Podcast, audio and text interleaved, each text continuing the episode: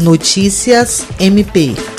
O Superior Tribunal de Justiça reconheceu a ilegalidade da devassa de dados em aparelhos smartphones com a retirada de informações do aplicativo de mensagens WhatsApp sem prévia autorização judicial. Esse foi um dos assuntos tratados pelo promotor de justiça do Ministério Público do Estado do Acre, Júlio César de Medeiros, no programa virtual Em Pauta, desta quinta-feira, 13 de maio, que abordou o tema Combate ao Crime Organizado e Direito Probatório de Terceira Geração. O promotor de justiça foi entrevistado pela conselheira Fernanda Marinella, presidente da Unidade Nacional de Capacitação do Ministério Público. O programa em pauta é promovido com o objetivo de discutir temas jurídicos de grande relevância, com impactos na atuação de membros do MP em todo o país.